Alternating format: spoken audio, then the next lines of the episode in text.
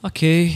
Uh, nesse mês de dezembro, nós estamos realizando essa série de mensagens chamada Quem é Meu Pai? Reflexões sobre a paternidade de Deus.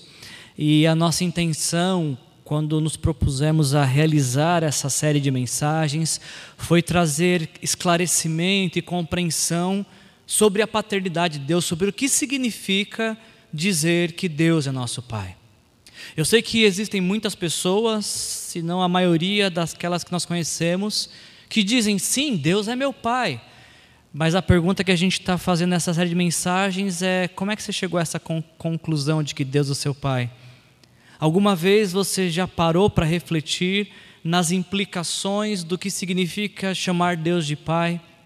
Aliás, será que isso é para todo mundo? Todos podem chamar Deus de Pai?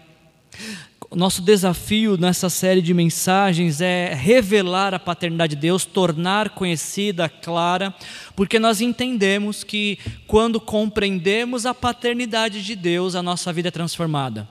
Quando compreendemos a paternidade de Deus, nossas vidas são restauradas. Quando compreendemos a paternidade de Deus, feridas em nossas almas são curadas. Então, esse é o nosso intuito, esse é o nosso objetivo. Cada semana que a gente está falando da paternidade de Deus, um assunto que não se esgota, não acaba com essa série, que tem mais uma mensagem semana que vem. Nós acreditamos que Deus quer fazer algo muito especial em nossas vidas, e isso passa pela compreensão sobre quem é o Deus e Pai de nosso Senhor Jesus Cristo. Falar sobre paternidade de Deus é algo muito, muito importante, é um dos conceitos chaves e pilares da fé cristã. Isso porque o próprio Senhor Jesus nos ensinou isso. O Senhor Jesus, quando ah, se dirigiu aos seus discípulos que lhe pediram, mestre, nos ensina a orar. Não sei se você já parou para refletir isso, a gente estava conversando na célula essa semana. Jesus podia ensinar qualquer coisa, ele podia se dizer assim: ó, quando vocês forem orar, digam Rei do universo. Quando vocês forem orar, digam Deus Todo-Poderoso. Jesus poderia ter dito: quando vocês forem orar, digam ah, ah, Criador de todas as coisas. Ele podia ter dado vários atributos de Deus. Ele podia ter dito: digam assim, onipotente Senhor, Salvador. Mas dentre tantas opções, é interessante pensarmos que de, tanto, de tantas opções, de tantos atributos de Deus, Jesus escolheu a paternidade ele escolheu esse título de Deus, Pai. Porque a ideia de Jesus, imagino eu, é que quando nós direcionamos as nossas orações, a gente não está orando alguém distante. Quando a gente fala Pai, a gente não fala alguém que está lá longe, inacessível. A gente fala Pai é para alguém que está aqui, do lado, nos ouvindo, nos dando atenção. Falar sobre a paternidade de Deus é algo muito precioso, porque ah, o próprio, os próprios discípulos não compreendiam isso. Jesus, certa vez, estava com seus discípulos na última ceia, em João capítulo 14, e um dos discípulos falou assim para ele: Mestre, mostra-nos o Pai, e apenas isso é suficiente. E Jesus se vira no meio da, daquela refeição e fala: Como assim nos mostra-nos o Pai? Você não acredita que eu estou no Pai, o Pai está em mim? Quem me vê, vê o Pai. Jesus nos torna conhecido, acessível o conhecimento e, e a, o relacionamento com Deus como Pai. O autor de Hebreus diz que Jesus é o, é o resplendor da glória de Deus e a exata expressão do seu ser. O apóstolo Paulo vai falar em Colossenses capítulo 2, versículo 9, que em Cristo habita corporalmente toda a plenitude de Deus. É por isso que Jesus disse para esse discípulo: Quem me vê, vê o Pai. Jesus nos dá acesso ao Pai, é Jesus que nos ensina a conhecer Deus como Pai. É importante a gente falar sobre paternidade de Deus, porque a, a palavra Pai, ela é carregada de sentimento, ela é carregada de um significado, de um valor. Quando eu falo para você, Pai, quem é que vem à sua mente inicialmente? Na cabeça de muitas pessoas vem a figura paterna, ou o pai que era estava em casa, mas apenas de corpo presente, porque era um pai ausente. Ou você fala, pai, alguns corações se, se estremecem de tristeza por, um, por uma pessoa que fez mau uso dessa, dessa expressão e fugiu de casa.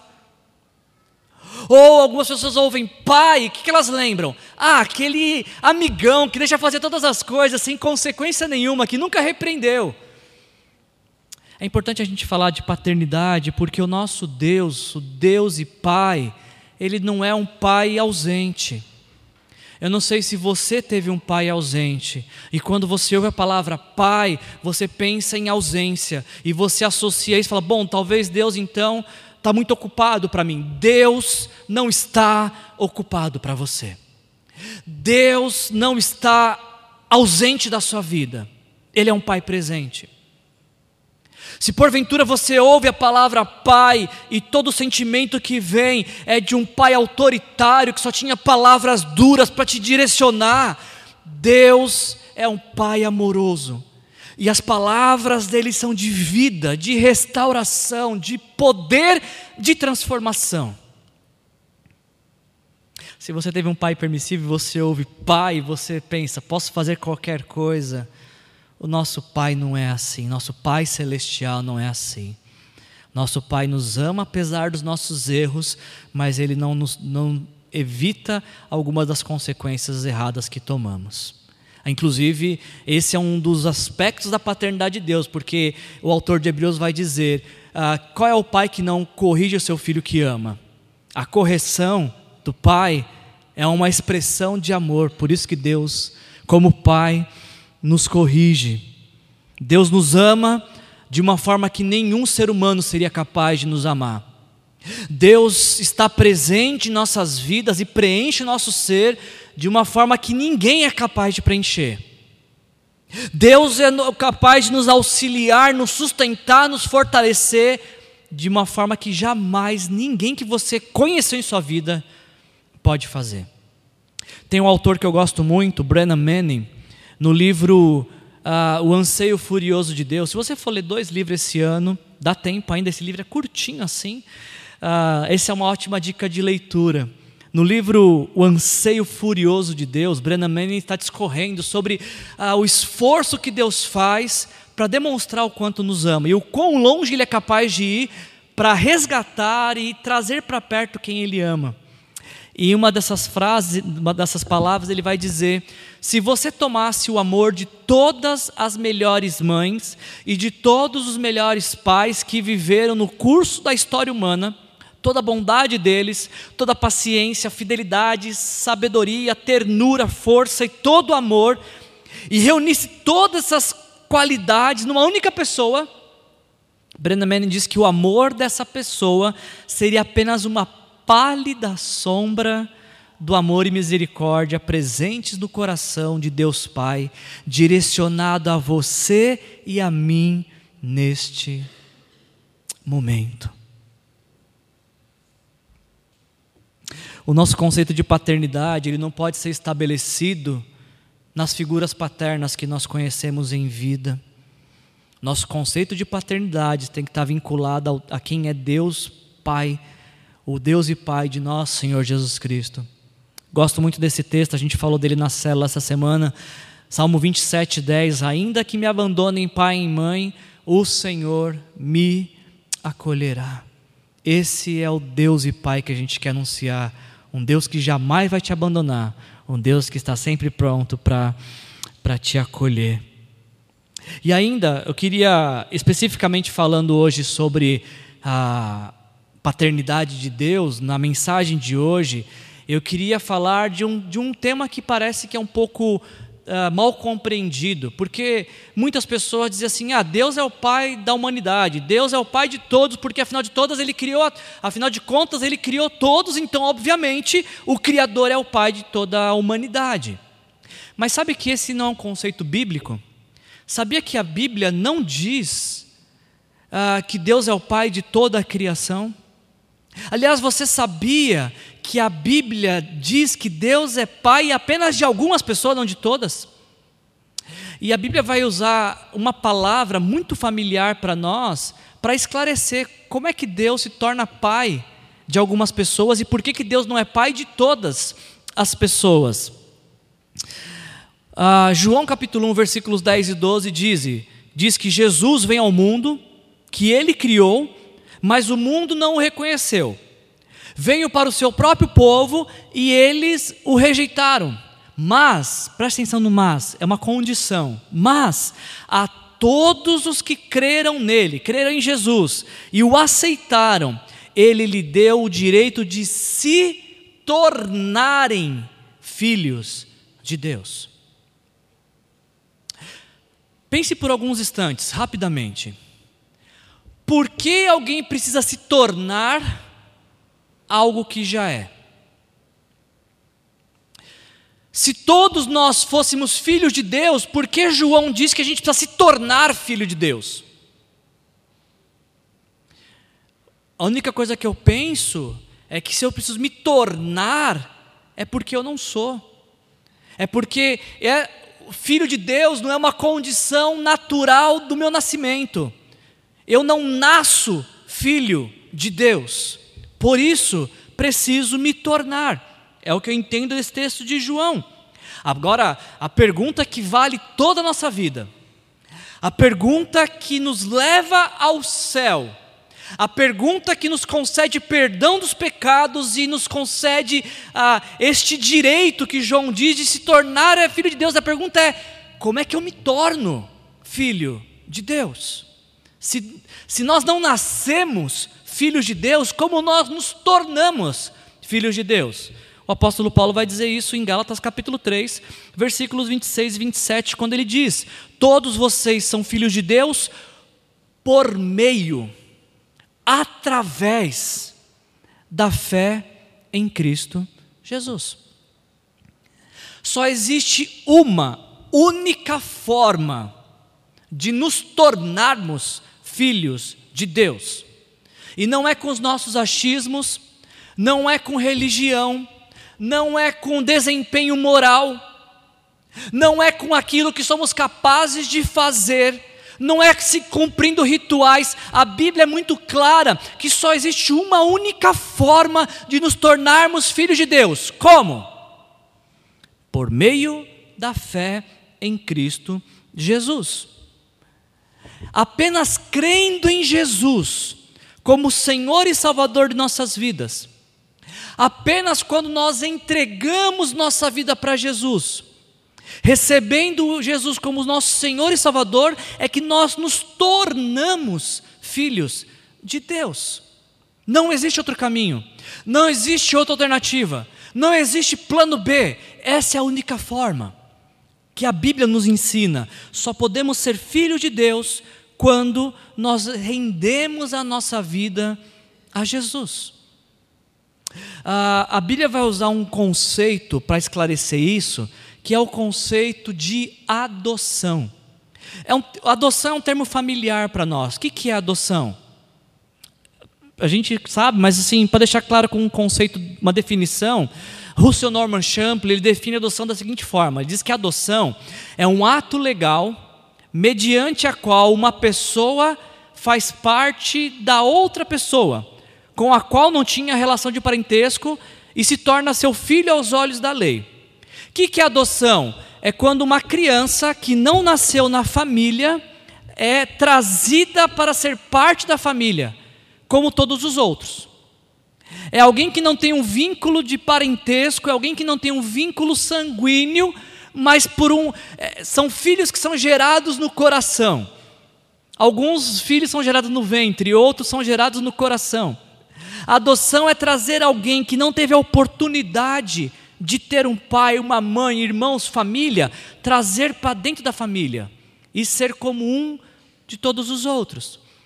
Eu ouvi uma história uma vez de um homem que adotou uma criança e, e ele se encontrou uma vez com um amigo que, que fazia anos que não via. E aí ele viu, eh, esse amigo viu esse homem com seu filho natural e seu filho adotivo. E ele falou assim: Nossa, essas crianças são tão parecidas, qual que é o adotado? E o pai olhou para os dois filhos e falou: Sabe que eu não lembro? Porque não faz diferença alguma. Qual que é o adotado? Não sei. Os dois são filhos. Depois da adoção, os dois são filhos iguais, com os mesmos direitos, com, é, é, pessoas que recebem o mesmíssimo amor. E é exatamente esse termo que é, é, era um termo usado em Roma, é um termo usado nos nossos dias, é este termo, esse conceito que Paulo usa para falar da nossa filiação, da nossa a, adoção de filhos por, por Deus. E é muito interessante observarmos na Bíblia que a adoção ah, tem uma, um envolvimento de toda a trindade para para que pudéssemos ser adotados. Por exemplo, qual que é a obra do Espírito Santo em nossa adoção? Romanos capítulo 8, versículos de 15 a 17 diz: Vocês receberam o Espírito que os adota como filhos. Só podemos ser filho de Deus porque o Espírito Santo entre nossas vidas. Vocês receberam o Espírito que os adota como filhos, por meio do qual clamamos Abba Pai. O próprio Espírito testemunha ao nosso Espírito que somos filhos de Deus. Como é que nós sabemos que somos filhos de Deus? Porque quando a gente entrega a nossa vida para Jesus, a voz do Espírito Santo ecoa dentro de nós, dizendo: Você é filho amado, você é filha amada, você é meu, você é minha, você me pertence. Essa voz está falando ao seu coração nessa noite? Você consegue fechar os seus olhos e ouvir essa voz, a voz do Espírito Santo dizendo: Tu és meu filho amado, você é minha filha amada. Você consegue ouvir isso? Se você consegue, você é filho de Deus. Se você não consegue, essa é uma noite que você pode entregar sua vida para Jesus, receber o Espírito Santo e ouvir essa voz. Você é meu filho, você é minha filha. Essa é a obra do Espírito Santo na adoção, de confirmar para nós a paternidade de Deus. A obra de Deus na adoção é de planejar tudo para que tudo aconteça. Gálatas capítulo 4, versículo 3 e 7 diz: Deus enviou o seu filho. É iniciativa de Deus nos adotar. Não é que Deus foi no orfanato do mundo, onde éramos escravos do pecado, e olhou para uns e falou: Ah, você é meio feinho, não quero você não. Ah, você é mais comportadinho, você é bonitinho, cheira bem, você pode ser adotado. Não. Todos cheirávamos mal. Todos éramos ridículos por conta do nosso pecado. E Deus toma a iniciativa de vir ao mundo na pessoa de Jesus para nos adotar. Deus enviou seu filho para que recebêssemos a adoção de filhos. Deus enviou o espírito de seu filho ao coração de vocês. Perceba que do início ao fim a adoção é uma iniciativa de Deus. Não fomos nós que dissemos, Deus me adota, como eu sou bonitinho, eu prometo me comportar. Não, não é iniciativa nossa.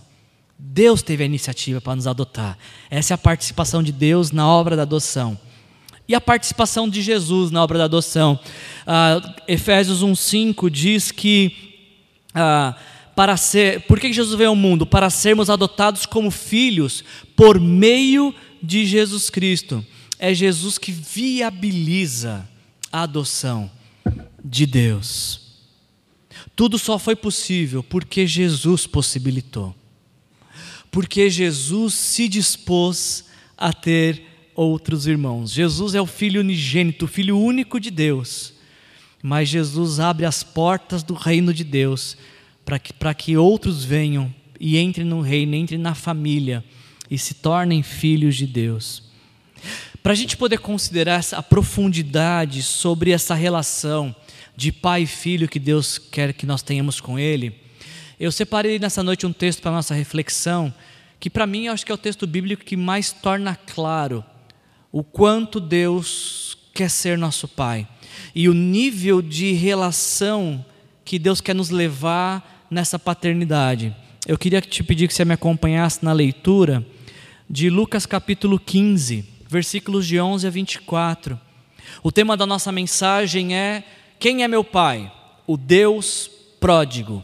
E isso está baseado, será baseado em Lucas capítulo 15, versículos de 11 a 24. Abra o teu coração Deixa o Espírito Santo falar com você através desse texto nessa noite, em nome de Jesus.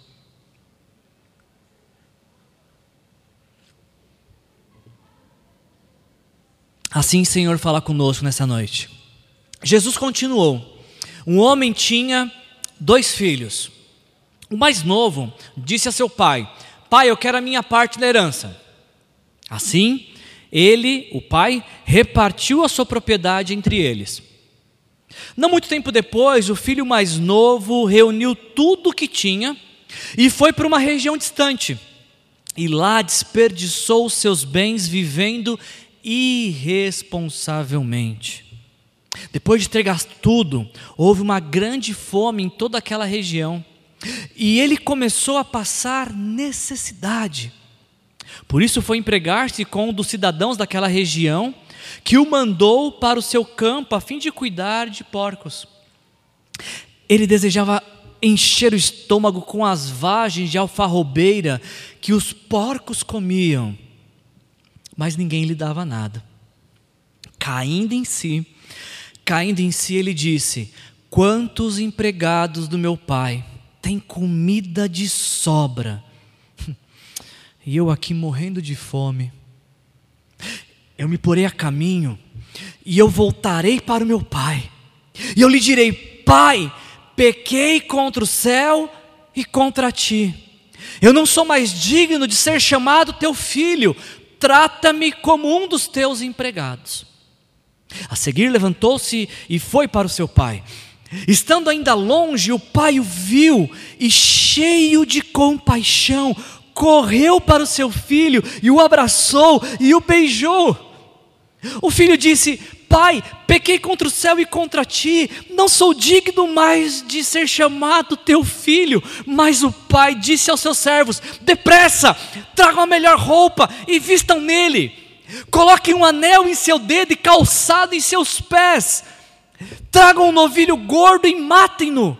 Vamos fazer uma festa e comemorar Pois esse meu filho estava morto e voltou à vida, estava perdido e foi achado. E começaram, começaram a festejar. Até aqui.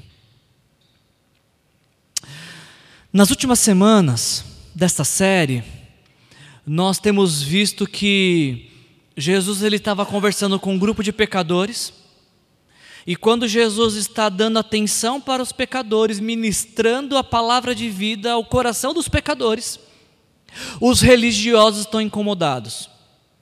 Os religiosos estão murmurando. Os religiosos estão criticando que Jesus está conversando com os pecadores. Então, em resposta a este murmúrio, a esta crítica, a esta reclamação dos religiosos, Jesus conta três parábolas, três histórias para ilustrar. A parábola da ovelha perdida, a parábola da moeda perdida e a parábola dos filhos perdidos. Porque eram dois filhos e os dois estavam perdidos. Na semana passada a gente viu que o ensino central dessas três histórias de Jesus é de alguém que está alguém ou algo que está perdido e que foi encontrado. A moeda, a, a ovelha estava perdida fora de casa. Tinha consciência de que estava perdida e o pastor a resgatou. A moeda estava perdida dentro de casa e por ser um objeto inanimado não tinha consciência de que estava perdida. Mas ainda assim, pelo esforço da mulher, ah, que saiu procurando e fez de tudo para encontrar, a moeda foi também encontrada. E Jesus está usando esse exemplo da, da ovelha e da moeda para se direcionar aos pecadores e aos religiosos. Porque nessa, como a gente viu semana passada, a ovelha perdida fora de casa é um simbolismo para falar dos pecadores, que se desconectaram do relacionamento com Deus, que se desprenderam da relação com o Pai e foram viver da maneira que queriam viver. Agora, a moeda perdida é uma história para ensinar sobre religiosos que estão dentro da família, dentro da casa, dentro dos rituais religiosos, mas estão perdidos igualmente tanto quanto. Agora, isso nos leva a essa terceira e última história que Jesus contou dos dois filhos perdidos. Eu vou começar nesta noite uma mensagem que nós vamos terminar só semana que vem. Porque essa história de Jesus vai falar de dois filhos perdidos, eu vou falar hoje só do filho mais novo. E semana que vem a gente encerra essa série falando do filho, do filho mais velho que estava perdido tanto quanto. O filho mais novo, como a gente vai ver e ler o texto, é alguém que se perdeu fora de casa. E o filho mais velho a gente vai ver semana que vem, que é alguém que estava perdido dentro de casa.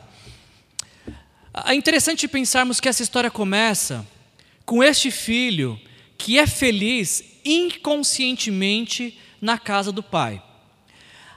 A história vai nos mostrar que esse filho lá na frente ele vai falar: Poxa, eu era feliz e não sabia. Você já passou por essa fase na vida de de de repente sentir falta de não sabe o quê?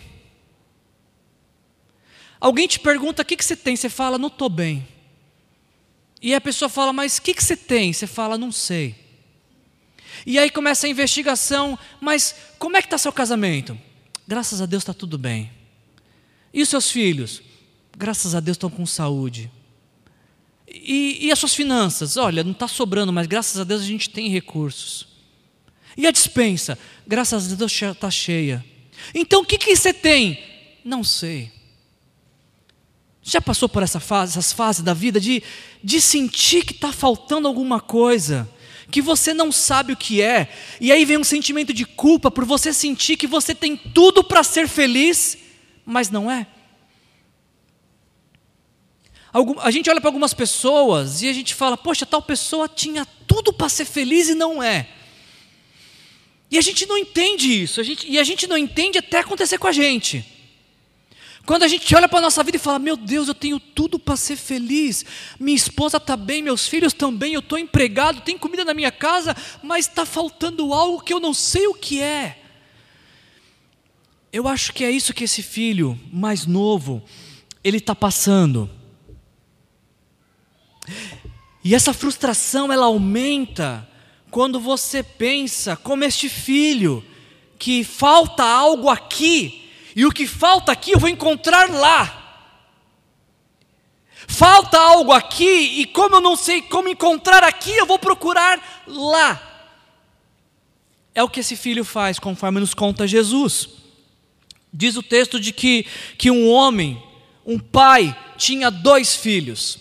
E o mais novo, que tinha tudo para ser feliz, em algum momento o seu coração é tomado pela insatisfação, ou em algum momento o seu coração é tomado pela cobiça do que não tem, como se o que fosse realmente satisfazer sua vida não é o que ele tinha, mas é o que não tinha. E aí então esse filho se vira para o pai e fala assim: Pai, me dá a minha parte na herança. No contexto da, da, passagem, no Israel antigo, do primeiro século, ah, quando um homem morria, a herança era dividida da seguinte forma: o filho mais velho ficava com 60%, porque o filho mais velho era o responsável por cuidar da família na morte do pai, e os outros ah, 40% era dividido por todos os filhos. Então, este homem ainda está vivo e o seu filho está falando para ele: pai, me dá a minha parte na herança. Mas se herança é algo que a gente recebe apenas quando o dono da propriedade morre, o que, que esse filho está falando para esse pai? Pai, eu quero que você morra. Ou eu estou pouco me importando o que vai acontecer com a sua vida. Eu quero o que é meu. O que é uma frase completamente absurda, né? Porque se a propriedade é do pai, o filho não tem nada, não tem direito nenhum, o pai está vivo ainda. Esse filho parece que ele está desenvolvendo uma relação com o pai, com base no que o pai pode dar. Ele não está se relacionando com o pai por conta do pai, ele está se relacionando com o pai por conta da herança contemplando o dia que o pai vai bater as botas para ele poder pegar a parte dele na herança. E como o pai está fazendo hora extra e não morre, ele fala: Pai, dá minha parte da herança. Eu tenho muito para viver. A vida é curta e eu preciso aproveitar. Eu li uma frase esses dias, eu achei fantástica. As pessoas dizem assim: a vida é curta e a gente precisa aproveitar. Por que, que a gente não fala assim, a eternidade é longa, a gente precisa se preparar para ela? O filho quer curtir a vida, ele quer encontrar lá o que ele não encontra aqui. Só que para que ele possa viver lá, ele tem que quebrar algo aqui, que é a relação que ele tem com o Pai. Ele fala: Pai, me dá o que é meu, e eu vou embora. É interessante que Jesus contou essa história lá pelo ano 30, no primeiro século. Mas como que essa história é atual para os nossos dias? Você não acha? Porque da mesma forma que esse filho, muitas pessoas se relacionam com Deus dessa forma. Deus eu quero. Deus me dá. Deus eu determino. Deus tem que ser agora. Deus você não está me ouvindo. E até canções são criadas para isso. Restitui, eu quero de volta o que é meu. Eu não sei você, gente, mas eu não tenho coragem de falar para Deus: Deus, me dá o que é meu, porque a única coisa que eu tenho por direito de reivindicação é o inferno. A única coisa que eu posso falar assim: Deus, me dá o que é meu de direito, é o inferno. Por conta dos meus pecados, que levaram Jesus à cruz. Muitas pessoas são igualzinho esse filho. A relação que desenvolvem com Deus não é por conta de Deus, mas é por conta do que Deus pode dar, do que Deus pode providenciar, do, do que se pode ganhar dessa relação. Agora, mais assustador do que um filho fazer isso com o pai, é a reação desse pai da parábola. Porque ah, naquele tempo, se um filho falar assim, pai, quero que você morra logo para que eu ganhe o que é meu, o filho ia ser deserdado da família.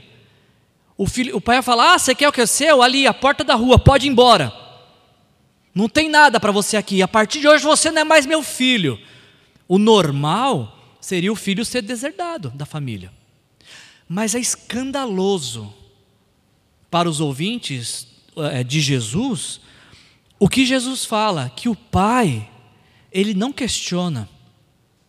O Pai fala: Você quer ir? Está aqui a sua parte e pode ir. É inquietante pensar, né? Por que, que o pai não tentou dissuadir o filho?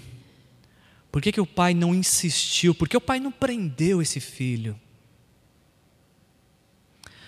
Talvez porque esse filho já, já não estava ali há muito tempo. Estava de corpo presente, mas a cabeça e o coração já estavam em outro lugar.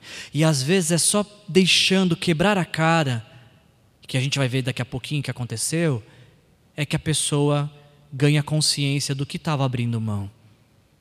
O pai fala: Você quer, você quer herança? Tó, está nas suas mãos. E outra coisa que é muito escandalosa dessa, dessa, dessa pregação de Jesus para os ouvintes originais é que o pai reparte no meio. O pai pega a herança, que ele, tudo que ele tinha de propriedade, e ele parte no meio igualmente, contrariando todas as regras da época. E ele dá 50% para o filho mais novo, 50% para o filho mais velho. Agora, um teste de, de inteligência, de raciocínio lógico, tá? Se o pai pega tudo que ele tinha e dá metade para um filho e metade para o outro, com quanto ele ficou? Guardem isso. O pai pegou tudo que ele tinha e ficou sem nada. Guarda essa informação, ela vai ser importante para a gente no final. O pai não ficou com nada. Com nada. E mais, é mais profunda ainda essa história, porque Lucas, ah, que é o autor que registrou essas palavras, né, ele diz que a palavra que Lucas usa para propriedade aqui é a palavra bios, de onde vem a palavra biologia, o estudo da vida. Quando o filho fala, pai, me dá a herança, o pai dá a metade de sua vida. O pai lhe entrega a sua própria vida, porque talvez aquela ali era a sua única fonte de recursos, de renda. O pai dá realmente tudo o que ele tinha, a sua própria vida. E a gente vai ver vai para frente que esse filho pega essas coisas e começa a desperdiçar, e por conta disso, do desperdício, algumas pessoas chamam essa parábola de a parábola do filho pródigo. Talvez a sua Bíblia, não sei se a sua Bíblia tá, tem subtítulo, mas em algumas Bíblias está escrito nessa passagem: parábola do filho pródigo. Como se o pródigo da história fosse o filho mais novo que gastou tudo. Mas se a gente parar para pensar que foi o pai que gastou tudo, ou muito mais do que o filho mais novo, o pródigo dessa história não é o filho. O pródigo dessa história é o pai. Por isso, o título mais apropriado para essa parábola é a parábola do pai pródigo. Ah, o significado da palavra pródigo é esse: pródigo, que gasta com excessivo esbanjamento que dissipa os seus bens, dissipador, esbanjador, gastador, perdulário. Percebe que na história aqui quem é o pródigo é o pai que dissipou todos os seus bens e não e não o filho. Ah, eu gosto muito das palavras de Tim Keller no livro Deus Pródigo. Esse foi um dos melhores livros que eu li na minha vida. Se você quer ler um bom livro esse ano, leia O Deus Pródigo do Tim Keller, sua vida não vai ser mais a mesma. Falando dessa história, Tim Keller diz: o termo pródigo, ele não significa rebelde, mas perdulário inconsequente. Significa gastar até não sobrar nada. Deste modo, o termo é apropriado para descrever tanto o pai quanto o filho novo dessa história. E, e para mim, o pródigo dessa história de fato é o, o pai que gastou tudo o que tinha. E esse filho então ele quer ir embora, ele fala: "Pai, me dá o que é meu e eu vou embora, eu vou pegar minhas coisas e eu vou sumir daqui". E esse filho, ele é importante que a gente perceba, porque às vezes a gente olha só para o ato final, né? Nossa, como é que um filho chega para o pai e fala: "Dá o que é meu" e pega e vai embora? A gente olha para esse ato final. Mas poucas vezes a gente desconsidera o caminho que foi construído para se chegar até aqui. Não foi da noite para o dia que esse filho dormiu, aí ele acordou assim, olhou para o céu e falou: ah, Eu acho que eu quero que meu pai morra e eu vou embora. Tive um sonho, eu acho que é isso. Não é da noite para o dia. É um caminho que vai sendo construído. São valores que vão sendo negados, princípios que vão sendo quebrados e vai se construindo uma ponte de acesso à destruição, de acesso ao pecado, até que de fato acontece. Ah, se você for numa, numa clínica de recuperação e conversar com algumas pessoas que estão lá, ninguém começou os seus vícios com as drogas mais pesadas. Todo mundo começa experimentando, só para curtir. E aí chega um ponto de que aquilo que era a porta de entrada de prazer parece pedir uma experiência maior. Ninguém acorda alcoólatra. Começa com aperitivos, bebendo socialmente. Uma das cenas mais tristes que eu já vi na minha vida é sair para trabalhar às sete da manhã e no ponto de ônibus que era de frente para a padaria, ver, ver homens chegando às sete da manhã pedindo pinga. Sendo a primeira coisa que eles precisavam colocar no estômago para poder viver. Ninguém começa destruído. A destruição é um processo.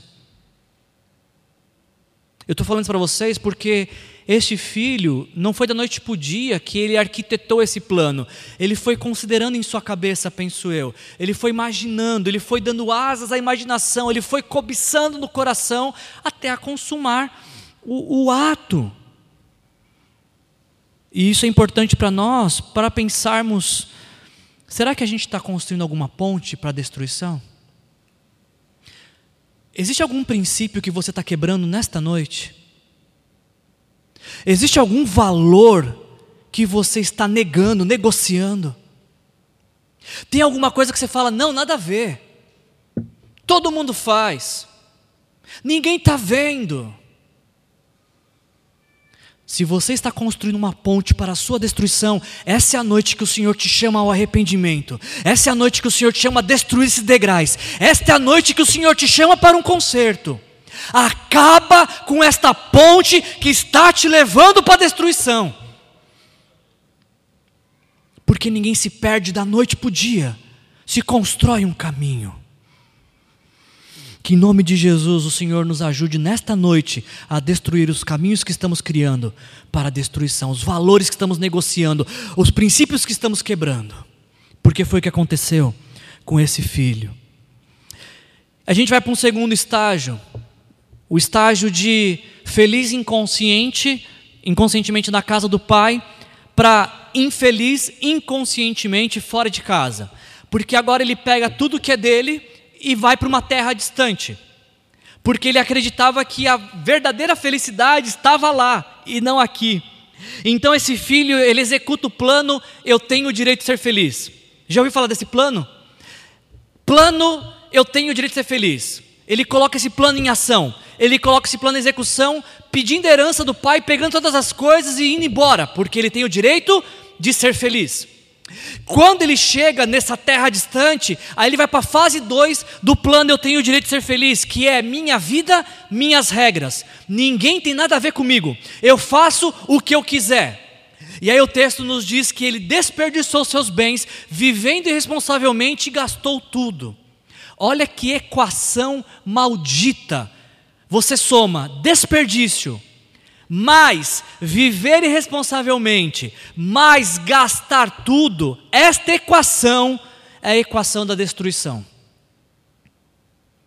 Percebe que, novamente, ninguém destrói a vida da noite para o dia. Olha o processo que é construído: desperdiçar, viver irresponsavelmente e gastar absolutamente tudo que tem.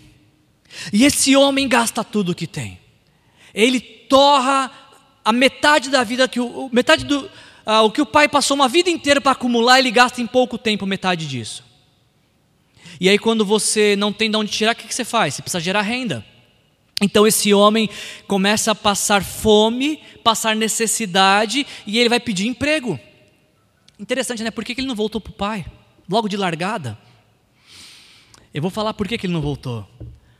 Porque ele preferiu se sujeitar à humilhação do que se sujeitar à humildade.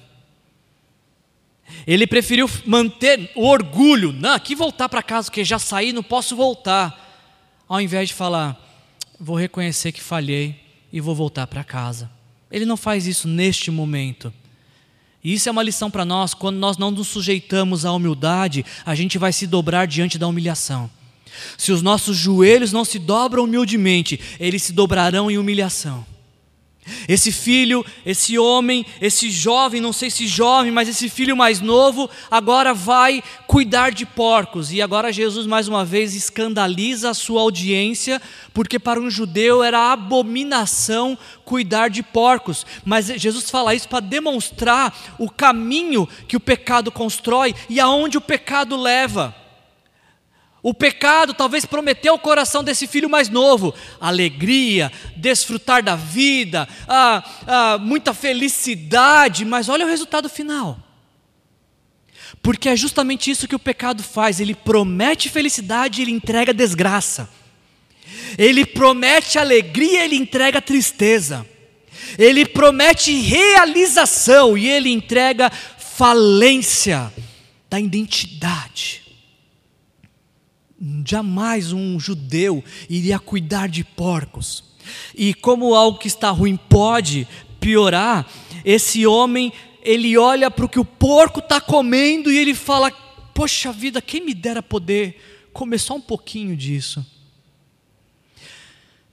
Eu não sei se alguém que está aqui hoje nos ouvindo já passou fome. Você já passou fome na vida? Mas não tipo assim, fome do tipo, nossa, eu estou fora de casa, não tem pão, aí chega em casa, abre a dispensa, tem um monte de coisa para comer, aí come. Não, eu falo do fome do tipo, não ter o que comer. De ter que dar água para as crianças passarem a noite, para enganar o estômago. Você já passou por isso? Se você nunca passou, dê graças a Deus por isso. Eu nunca passei. Eu não sei o que é isso. E esse jovem, esse filho mais novo, não sabia também até esse presente momento. É, é pela primeira vez, imagino eu, que ele está passando fome. E a fome é tão grave que ele quer comer comida de animal. Seria natural se ele sentisse, sei lá, o, o dono lá do, dos porcos fazendo um churrasco, ele, nossa, que cheiro de churrasco, que vontade de comer churrasco. Não, ele está com vontade de comer a comida dos porcos. Você já sentiu fome ao ponto de querer comida, comida de cachorro? Não, porque não é natural isso. Olha o nível de destruição que esse homem chega. Ele achou que a felicidade que ele ia encontrar lá fora, mas olha o que ele encontrou. Porque quando nós nos rebelamos e vivemos inconsequentemente, a gente caminha de destruição para destruição, de destruição para destruição. A gente vai para a terceira fase desse filho, que é quando ele passa a ser infeliz conscientemente fora da casa do pai. Ele para para refletir essa situação de estar tá desejando comer comida de porcos, de estar tá cuidando de porcos, e ele para. E é aqui que muda a história da vida dele e pode mudar a sua vida. Esse termo que a Bíblia usa de cair em si. Sabe esse termo que parece que a consciência desperta assim, se fala: o que, que eu estou fazendo com a minha vida? Ele percebe o, o quão profundo ele foi nesse buraco, nesse poço, que estava com lama até o pescoço, literalmente, né? Porque cuidando de porcos. E aí então ele cai em si. E essa expressão caindo em si, ela é a mudança de chave dessa história. Porque quando ele cai em si, a primeira reflexão que ele faz é: eu aqui querendo comer comida de porcos e os empregados do meu pai tem comida até de sobra. Como é que eu, sendo filho, estou passando por essa situação, enquanto quem serve meu pai tem do bom e do melhor? O primeiro estágio da restauração é reconhecer o que o pecado fez com você, o quanto que o pecado deformou a sua vida.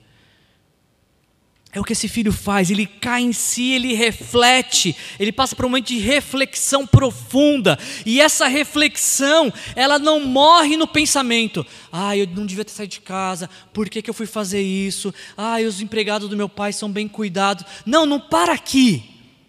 Essa reflexão, ela, ela gera uma atitude, uma iniciativa, porque ele cai em si, reflete, e o que, que ele faz? Ele se põe a caminho. Ele não fica lá pensando, lamentando, murmurando, não, ele fala: peraí, eu vou voltar para casa. Eu tenho uma casa, eu tenho um pai, eu vou voltar para casa. E eu acho muito interessante, gente, esse discurso que ele elaborou. Porque o que, que ele diz? Ele diz: Pai. O que, que ele diz? Pai. Pai. Pai. Como a gente tem dificuldade de falar pequeno, né? Vou falar mais uma vez. Pai. Percebe? Ele não fala assim, ah, pai, é, todo mundo faz. Não, ele não fala, ele fala, pai. Ele não fala, pai, ah, meu líder de cela não me visitou. Ele fala, pai. Ele não fala assim, pai, ah, eu tive, fui, fui, a carne é fraca. Não, ele fala, pai. Não é justificando. Ele não busca justificativas para o seu pecado. Ele não busca explicação para o seu pecado. Ele fala: Pai, pequei. Ponto. Quem é o culpado? Sou eu. O pecado é meu, fui eu que cometi. Não foi ninguém que me levou, não foi ninguém que me inspirou, não foi ninguém que me desafiou. Eu pequei, o pecado é meu. Não foi porque ninguém me visitou, não foi porque ninguém me ligou, não foi porque ninguém me deu atenção. Eu pequei, é meu pecado. Não preciso de justificativas para ele. Pai, pequei. E o pecado não é só contra o Pai, pequei contra os céus e contra ti. E aí então esse filho ele elabora todo um discurso. Ele fala assim: já sei, vou chegar lá e falar assim, pai, eu pequei contra o céu, contra ti, eu não sou mais digno de ser chamado como seu filho, eu só quero uma vaguinha, um emprego. Eu quero que o Senhor olhe para mim e dê ordens, mande em mim, me dá um salário no final do mês, eu quero ser teu empregado. E parece que era o plano perfeito para ele. E eu imagino esse filho voltando o caminho de casa com as roupas todas sujas, todo arrebentado, sem nada, deformado e decorando. Pai, pequei contra o céu contra ti, eu já não sou mais digno de ser chamado teu filho, trata-me como teus empregados. Pai, pequei contra o céu contra ti. Eu imagino ele decorando o discurso para chegar e falar para o pai. E aí a gente chega na última, no último momento desse, dessa história, que é quando a consciência da felicidade finalmente encarna nele de que a felicidade está na casa. O que é muito interessante nesse texto é que ah, o filho está vindo e o pai, quem sabe, numa varanda, esperando por este filho. Quem sabe o pai todos os dias olhando no horizonte o caminho que ele tomou de fora para fora de casa, esperando ele voltar. O pai olha e o filho está vindo. E o que é interessante, assim como na parábola da ovelha perdida e da moeda perdida, o pai vai ao encontro também deste filho. E, e o texto nos diz que o pai ah, correu para o seu filho. Se ele tem dois filhos, um filho mais novo e um filho mais velho, eu imagino que ele não era tão novo assim. É só achismo, tá? Eu estou imaginando uma pessoa de idade correndo. Você já viu pessoas de idade correndo? São poucas, né? Como que alguém de idade corre? Só existe uma explicação. É se é algo dentro dele o move. Mais do que suas limitações físicas. Ele podia ser velho, ele podia ter avançado em idades, mas é o filho que está voltando. Ele se esforça, porque é uma paixão, o move, e ele vai na direção do filho, e ele chega. Gente, isso aqui é, é uma lição para nós pais, principalmente para nós pais homens, porque ele não chega e fala, filho, e quebrou a cara, hein? sabia que não ia dar certo. Eu te falei para não ir, agora você volta arrependidinho, né? Ele não fala nada disso, gente. Como que nós somos cruéis com os nossos filhos que estão arrebentados diante da gente, a gente já tem um sermão pronto para dar.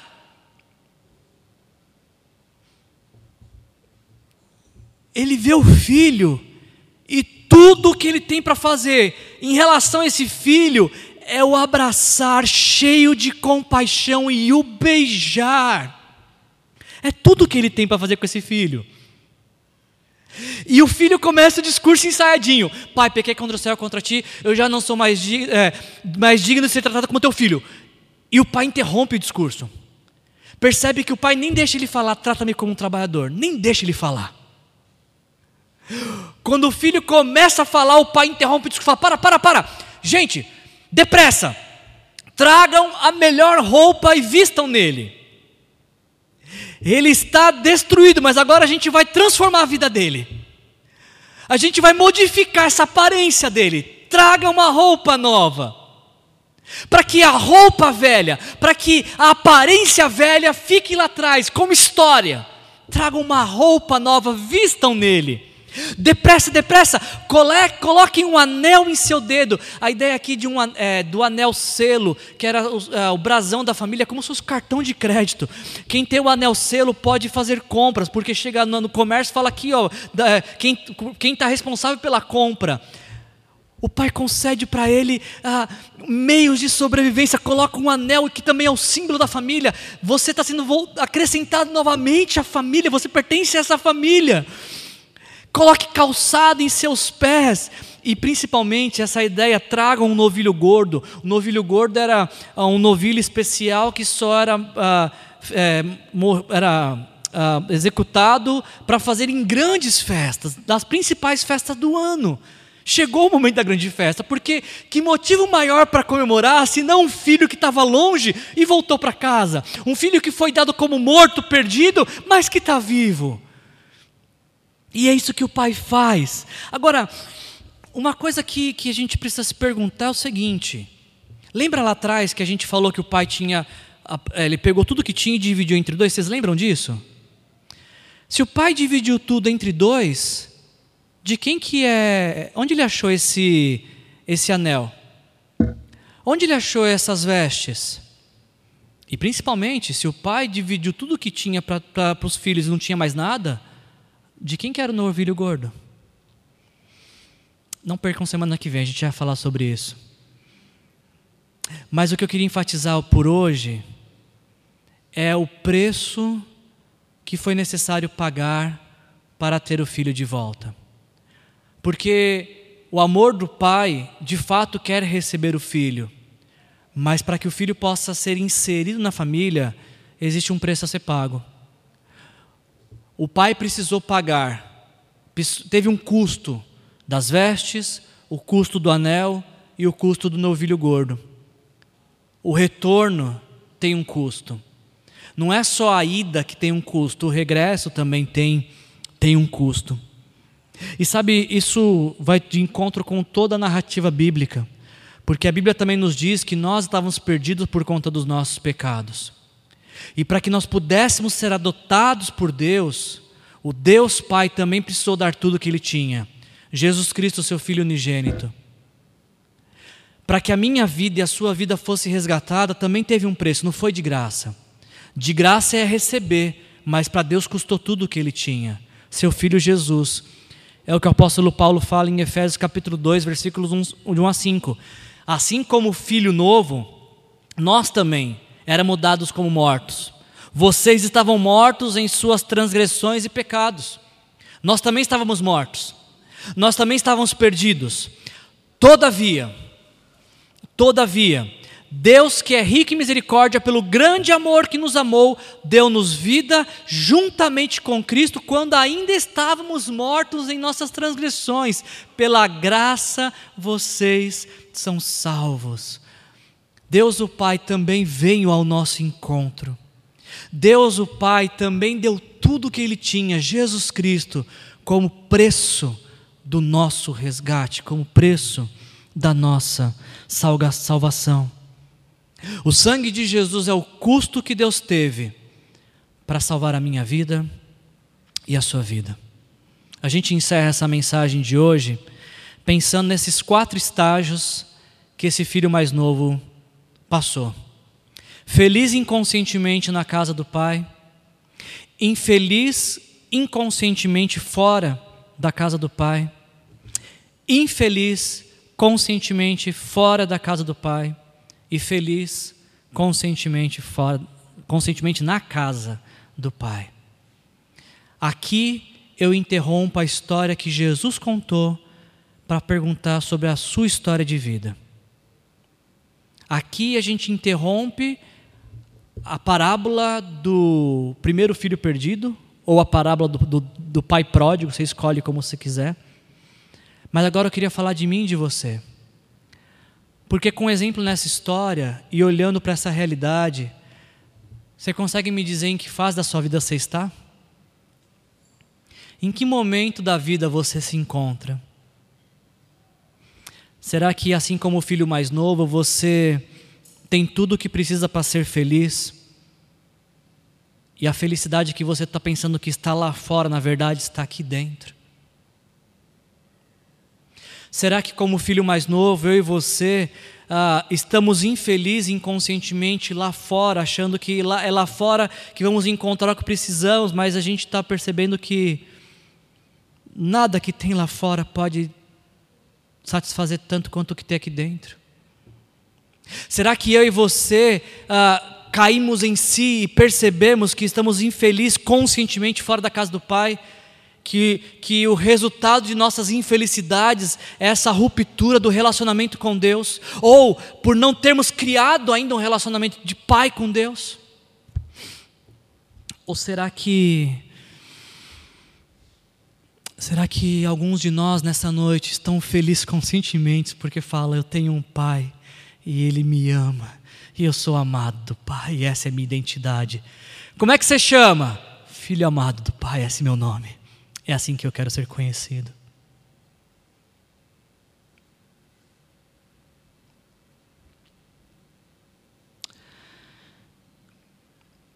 No ano de, de 1999, Eu tinha 19 anos.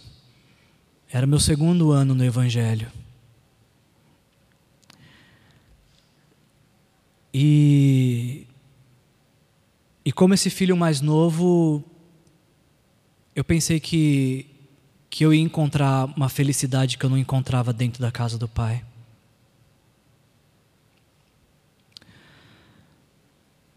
Eu fiz coisas que eu tenho vergonha de falar e por isso muitos de vocês nunca vão ouvir falar como é que foi essa minha história de 99. Houve um momento na minha vida que eu pensei que a felicidade estava lá fora. E eu agradeço a Deus porque tiveram pessoas que foram lá fora me buscar de volta para a casa do Pai.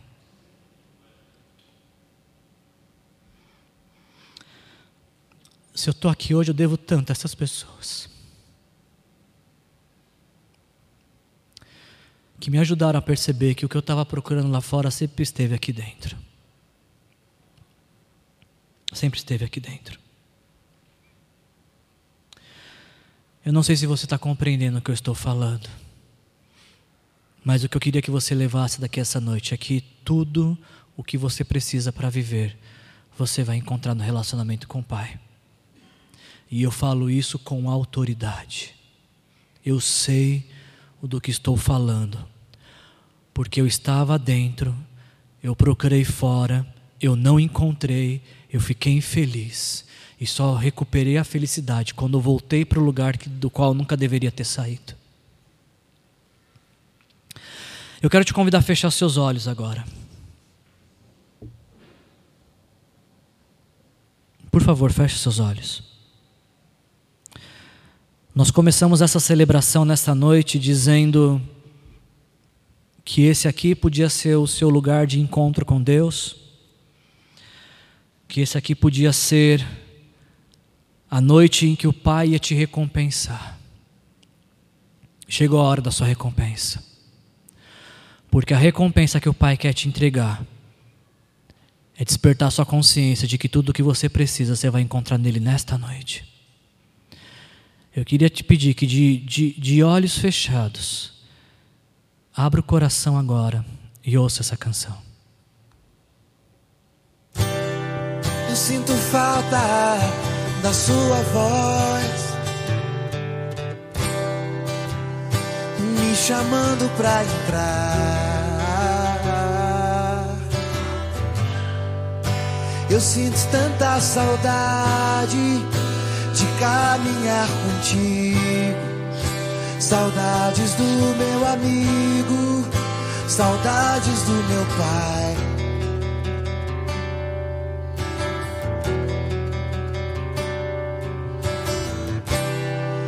Pai, eu sei que não mereço mais. Eu não tenho pra onde ir.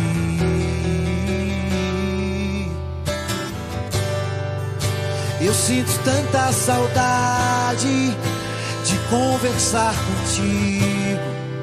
Saudades do meu amigo, saudades do meu pai. Do meu pai.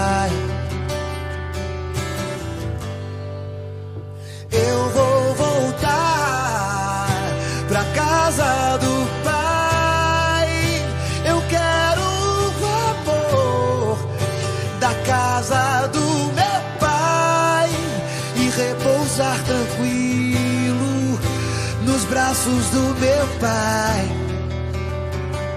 do meu pai. Eu sinto falta da sua voz, Deus, me chamando pra entrar.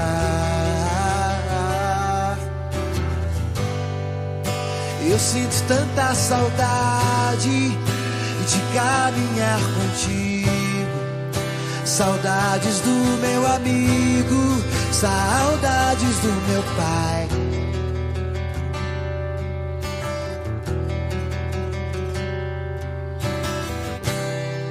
Pai, eu sei que não mereço mais eu não tenho pra onde ir.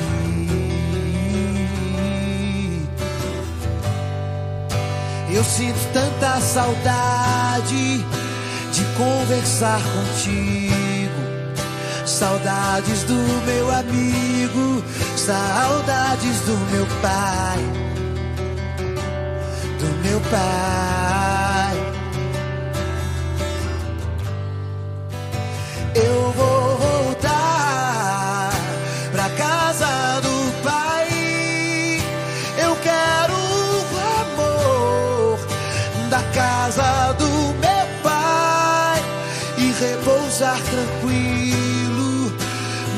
braços do meu pai, do meu pai, do meu eu vou voltar pra casa do pai. Eu quero o amor da casa do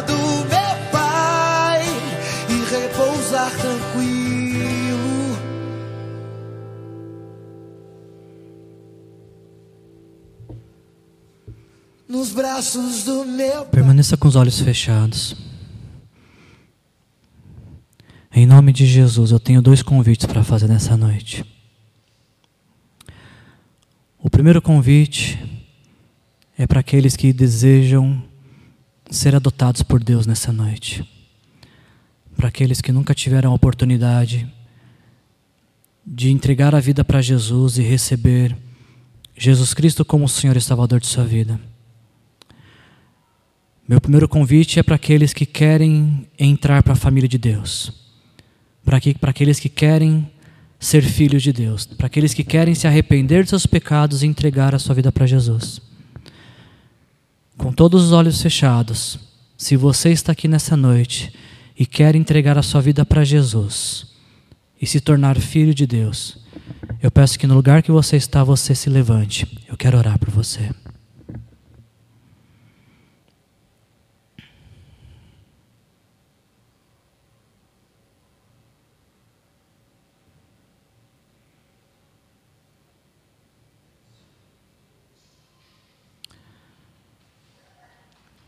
E agora eu tenho um outro convite para fazer, ainda de olhos fechados, porque esse é o teu lugar secreto.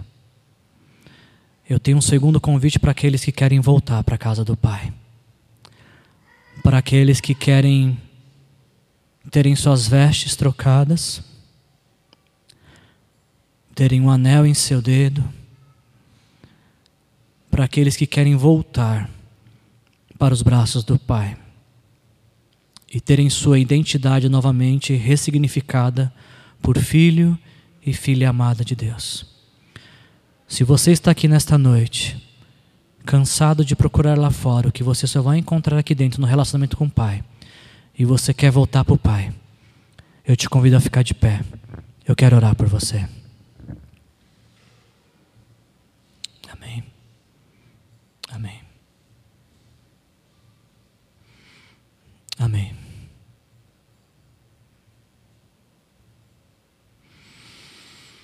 Pai, em nome de Jesus, Senhor. Obrigado, Senhor, pela palavra do Senhor. Obrigado, Senhor, porque o Senhor nos permite te chamar de Pai, graças aos feitos de Jesus na cruz. E hoje estamos aqui, Pai, diante do Senhor, como pessoas que precisam mais uma vez, Senhor, compreender que tudo o que nós precisamos nós encontraremos na relação com o Senhor. Tu és o Pai que nos ama, Tu és o Pai que nos adotou, Tu és o Pai que nos recebe de braços abertos para um recomeço, Senhor. Obrigado por essas vidas, Senhor, que se colocaram de pé diante do Senhor. Obrigado por tantos outros que também desejaram assim fazer, Senhor, ou que um, um dia farão quando ouvirem essa gravação, Senhor.